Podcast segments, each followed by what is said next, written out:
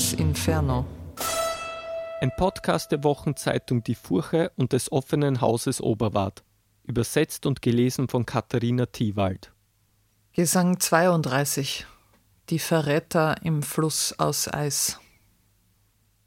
Wenn ich harte, schräge Verse hätte, stimmlos, wie's passend wär für dieses triste Loch, dann würde ich aus allem, was sich mir im Kopf herumbewegt, den Sukkus besser pressen können.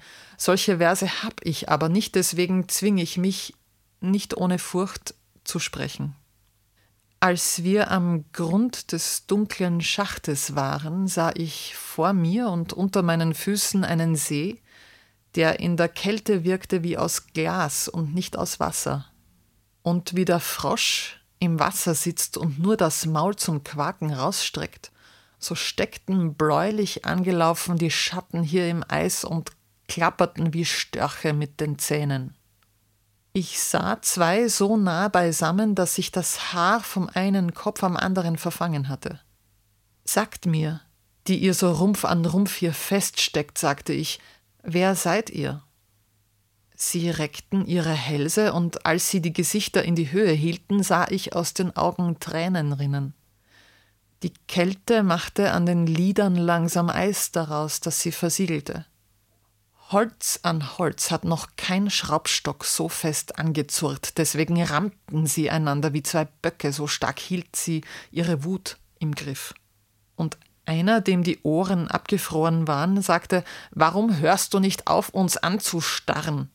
Wenn du erfahren möchtest, wer die beiden sind, sie sind Brüder. Und auf dem ganzen Keiner, diesem Teil des kalten Flusses, wirst du, wenn du noch so suchst, nicht einen Schatten finden, der so wie diese zwei verdient, in dieser Gelatine festzusitzen. Auch Mordred nicht, der seinen Vater König Arthur töten wollte. Es waren sicher mehr als tausend Köpfe, die ich nachher sah. Sie alle waren kälteblau mit einem Stich ins Schwarze. Jetzt noch krieg ich Gänsehaut bei seichtem Wasser, wenn es zugefroren ist. Ich werde sie immer kriegen.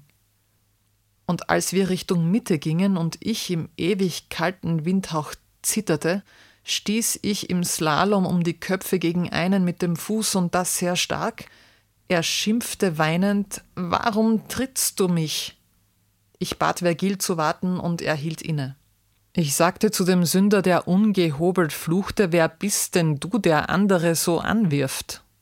Und wer bist du, der hier rummarschiert und andere Leute mit den Füßen tritt? gab er zurück.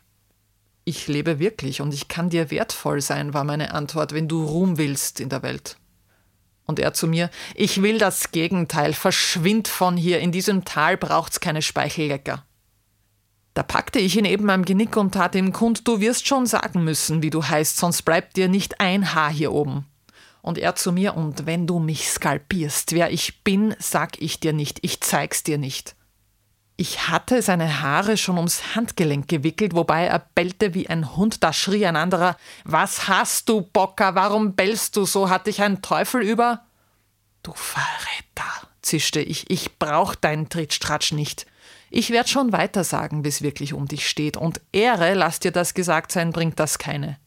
Schleich dich, gab er mir zurück. Erzähl doch, was du willst, aber schweig nicht, wenn du wirklich hier herauskommst über den, der grad die Zunge so geschwungen hat. Der Grund, weshalb er heult, ist das Franzosensilber. Charles von Anjou hat ihn bestochen. Wir hatten uns schon losgemacht von ihm, als ich zwei Schatten festgefroren sah in einem Loch, so dass der Kopf des einen auf dem zweiten saß wie eine Kappe. Und so, wie man aus Hunger Brot verschlingt, so hatte der, der oben war, die Zähne beim Kollegen angesetzt, wo Hirn auf Nacken trifft.